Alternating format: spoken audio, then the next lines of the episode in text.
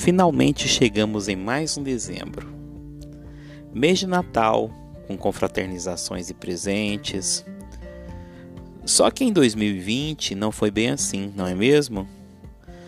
Estamos vivendo uma pandemia inesperada que afetou direta ou indiretamente toda a comunidade mundial.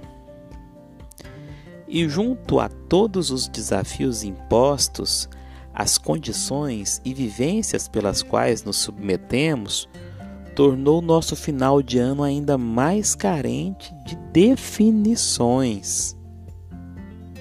Eu pergunto: o que eu havia planejado para 2020? Eu realizei o que eu pretendia? O que faremos em 2021? Eu tenho algo a ser alcançado, atingido?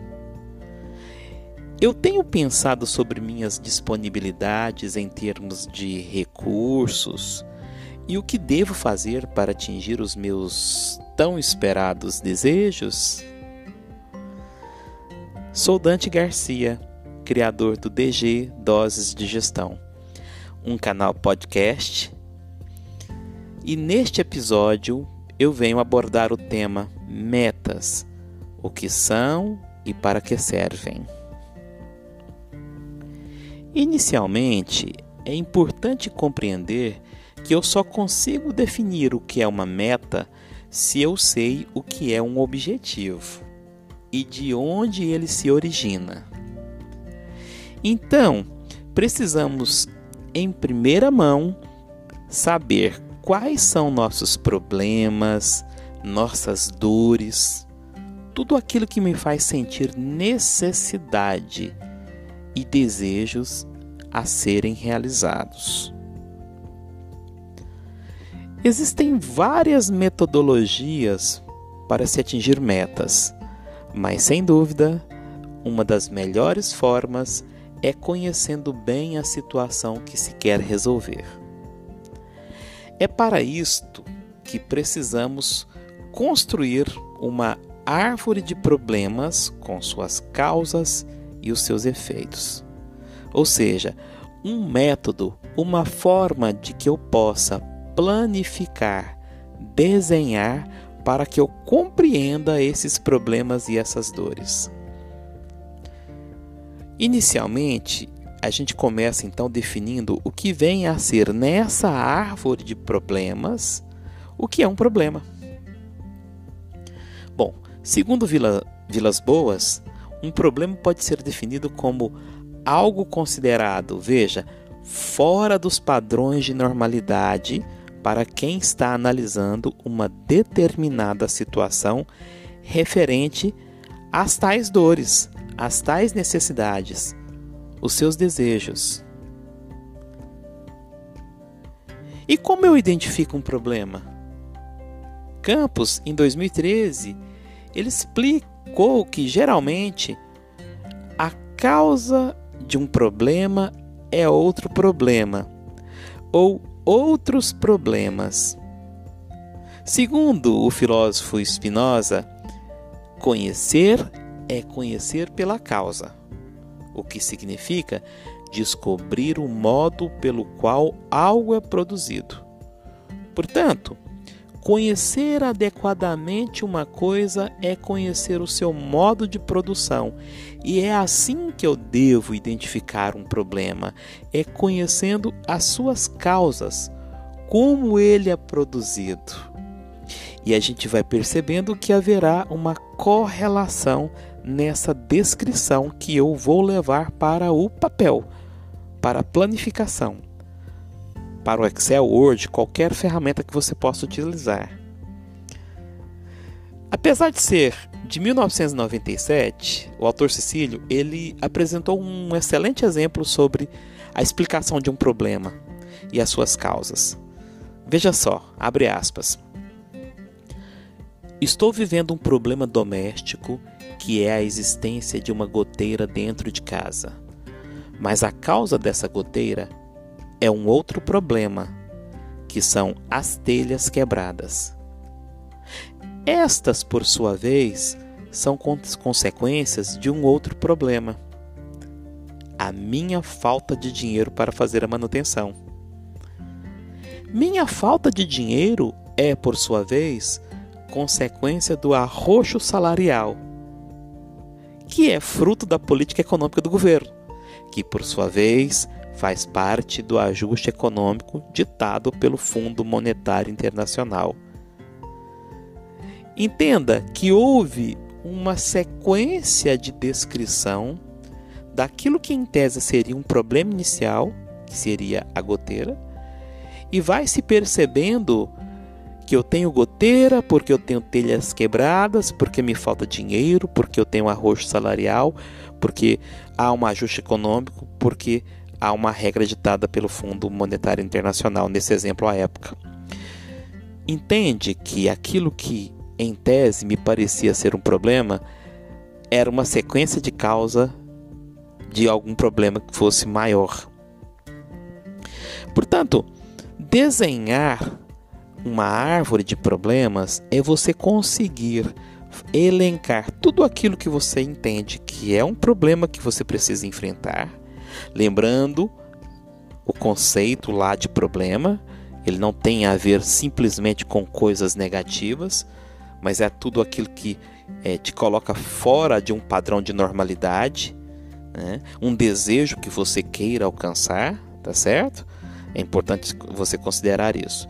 Então, quando nós vamos desenhando é, essa sequência de problemas elencadas num rol e eu trabalho num processo de identificação das prioridades do que que leva uma coisa a outra, como no exemplo aqui da, da goteira, nós vamos perceber que a maior parte daquilo que eu descrevi como meu problema são causas de um problema maior central.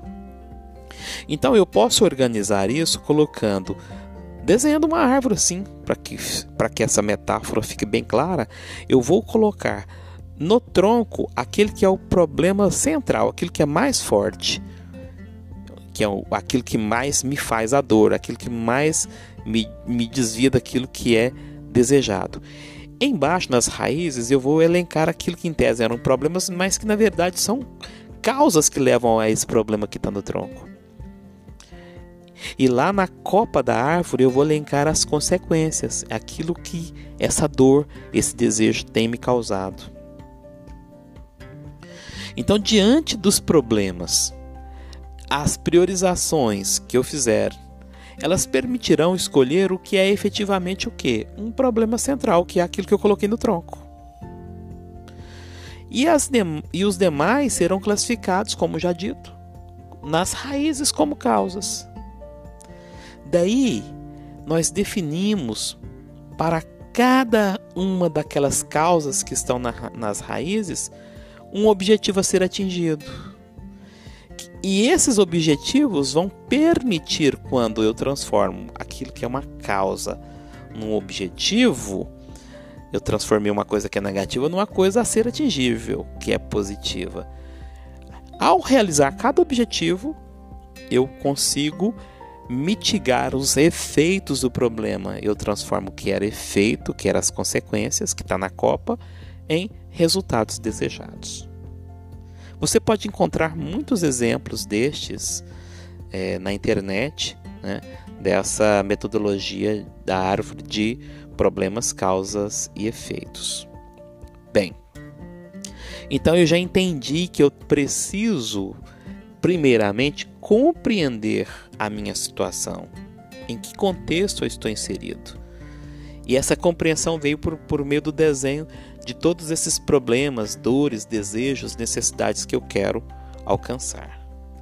Uma vez feito isso e priorizado aquilo que é efetivamente factível, eu vou partir para efetivamente é, trabalhar na elaboração bem feita dos meus objetivos. Ou seja, aquelas causas nas raízes que eu vou converter em um objetivo, esses objetivos precisam ser muito bem escritos e pensados e desenhados. Porque é a partir daí que eu consigo pensar em movimento para atingi-lo. Portanto, é importante entender o que vem a ser um objetivo. Que, para os exemplos até aqui, nos deixa claro que é o mesmo do alvo a ser atingido. É a situação desejada. É o fim, o propósito a ser realizado. É ele quem direciona o que se deseja fazer. Entende a importância de compreender todos esses elementos para que eu possa finalmente entender o que vem a ser uma meta, que é o título desse podcast? Portanto, eu preciso ter muito claro o meu cenário, os meus problemas, dores, desejos, necessidades priorizados e convertidos em objetivos que, como acabei de dizer, são eles que vão permitir que eu realize algo. Né? Portanto, o que vem a ser a meta, que é o tema central? A meta nada mais é do que o objetivo de forma quantificada. É algo que você deseja, mas é passível de mensuração. As metas, elas são expressões quantificadas de um objetivo. As metas concretizam o objetivo no tempo, esclarecem e quantificam o que vai ser feito, para quem vai ser feito e quando vai ser feito. Importante que esse material é citado é, por Garcia e Reis em 2016, aqui concedendo os créditos. Veja que a meta nada mais é do que a forma de quantificar, mensurar, fatiar o caminho que eu devo percorrer para atingir o meu objetivo. Confunde-se muito meta com ação, com tarefa, que aí já é o que eu vou fazer para realizar a meta. E eu só consigo trabalhar na mensuração e na definição de boas metas se eu faço esse exercício pretérito que eu coloquei de compreender o meu cenário e os objetivos que eu quero atingir. Não existe meta, ou pelo menos não há propósito em metas que não estejam vinculados a um alvo, aquilo que eu quero atingir e realizar. Portanto, toda vez que você for, for pensar em termos de metas, pense num conjunto de enunciados quantificáveis que vão permitir que, por meio dessas quantificações, eu consiga realizar aquele objetivo final. Para escrever as metas, eu recomendo que se adote alguma sistemática de definição uma das mais conhecidas e recomendadas é o, a, a sistemática SMART. S-M-A-R-T. É uma sigla, é uma sigla inglesa é, cuja tradução para o português significa metas devem ser específicas, mensuráveis, atingíveis, relevantes e temporais. Vamos entender cada um desses elementos. Quando eu digo que uma meta precisa ser específica, vamos imaginar o que, que eu quero trazer enquanto é, a sua importância no termo, em termos de atingimento dessa meta. Então, para que ela seja clara, ela precisa é, evitar é, questões generalistas que não representem fielmente o que se pretende atingir. Por isso, toda vez que você for escrever uma meta, evite o que é generalista. Pergunte-se: quem está envolvido? O que eu gostaria de realizar? Qual o local onde eu vou fazer as minhas ações para que eu atinja essa meta? Quando eu irei realizá-la? Imagine que essas perguntas deverão compor o corpo da descrição da sua meta. Bom, uma vez definido essa questão de ser específica, o próximo elemento é que ela seja mensurável. Você deve estabelecer critérios para medir o alcance dos resultados. Veja que a palavra-chave dessa questão de ser mensurável é a capacidade de medir o resultado. Porque é com essa mensuração que você vai saber o quanto você já atingiu para da, da meta para alcançar o seu objetivo e se você está ou não na linha daquilo que você planejou enquanto objetivo. Como o tema aqui é muito específico, eu estou falando de metas, eu estou é, evitando de entrar num outro cenário, porque na verdade, na verdade tudo isso que nós estamos falando faz parte do conceito de planejamento, ok? Então a meta deve ser mensurável, ou seja, ela precisa permitir que eu meça o atingimento para os resultados que eu estabeleci. Contudo, apesar de que elas sejam específicas e mensuráveis, elas precisam também ser atingíveis. Metas atingíveis precisam apresentar equilíbrio entre o que se pretende alcançar e a capacidade, ou seja, a disponibilidade de recursos que você tem, a estrutura que você tem, se você tem poder de decisão sobre as coisas que você deverá realizar nessa meta, se você está em condições econômicas para isso. Importante, não é interessante que elas sejam exageradamente ousadas, porque metas quase impossíveis elas podem te desmotivar ou você ou a sua equipe, se você estiver fazendo uma definição de metas para uma equipe. Por outro lado, também, elas não devem ser muito fáceis de serem alcançadas, sob o risco de conformismo ou de zona de conforto, que é uma tendência natural do ser humano. Portanto, as metas precisam ser específicas, mensuráveis, atingíveis e também relevantes. O que são metas relevantes? Elas devem estar articuladas ao objetivo maior, ou seja, se não concorrerem de forma importante para o alcance do objetivo, não devem ser colocadas como metas.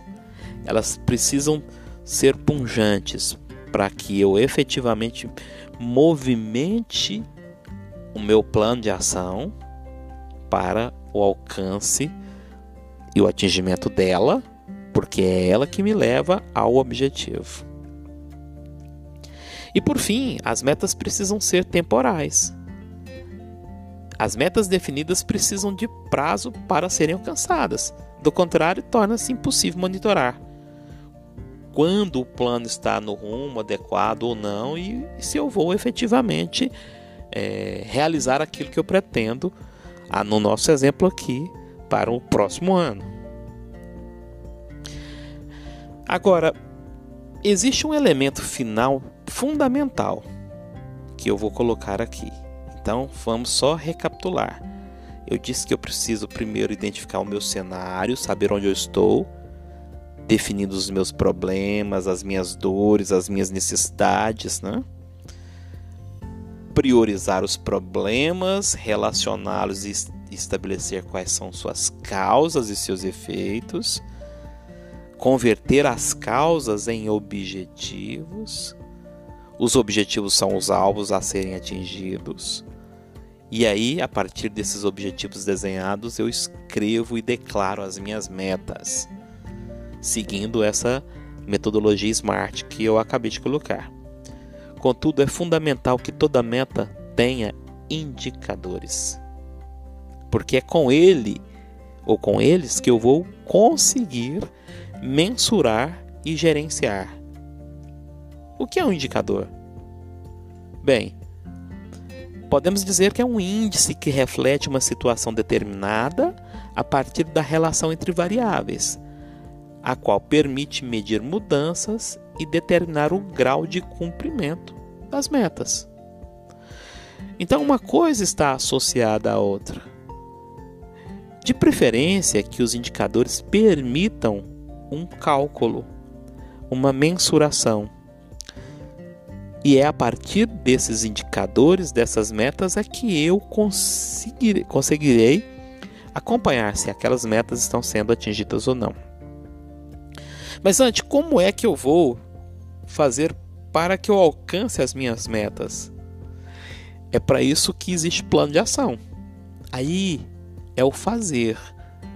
É você escrever o seu dia a dia, o seu a sua quinzena a quinzena, o seu mês a mês, o que será necessário fazer em termos de ações, de tarefas, de atividades, para que você possa aproximar e atingir aquela meta por meio da mensuração desses indicadores. Veja o quanto isso é importante, de certa forma, ao se realizar esse exercício, eu começo naturalmente a criar uma cadência de ação que me permitirão agir de uma forma muito mais qualificada em direção àquele objetivo que eu tenho. Por fim, considerando a célebre frase de Deming, que é um dos papas da qualidade, ele diz o seguinte: abre aspas, não se gerencia o que não se mede, não se mede o que não se define, não se define o que não se entende, e não há sucesso no que não se gerencia. Fecha aspas. Eu sugiro que você adote uma disciplina diária no monitoramento dos seus indicadores, que permitirão o atingimento dessas metas que você definiu, que por consequência permitirão que você atinja os seus tão desejados objetivos para 2021. Chegamos ao fim desse episódio. Eu espero ter contribuído compartilhando um pouco de informação e também a minha experiência enquanto administrador, executivo e gestor da área de negócios. Se você gostou desse assunto, envie seus comentários e compartilhe com seus contatos. Muito obrigado, feliz 2021 e até a próxima!